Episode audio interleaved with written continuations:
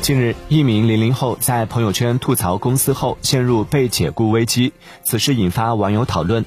对于一些年轻人来说，把生活里鸡毛蒜皮的一点不开心或者糗事发到网上吐槽，成了解压的一种方式，也因此出现了以柠檬头视频为代表的匿名吐槽视频系列备受欢迎。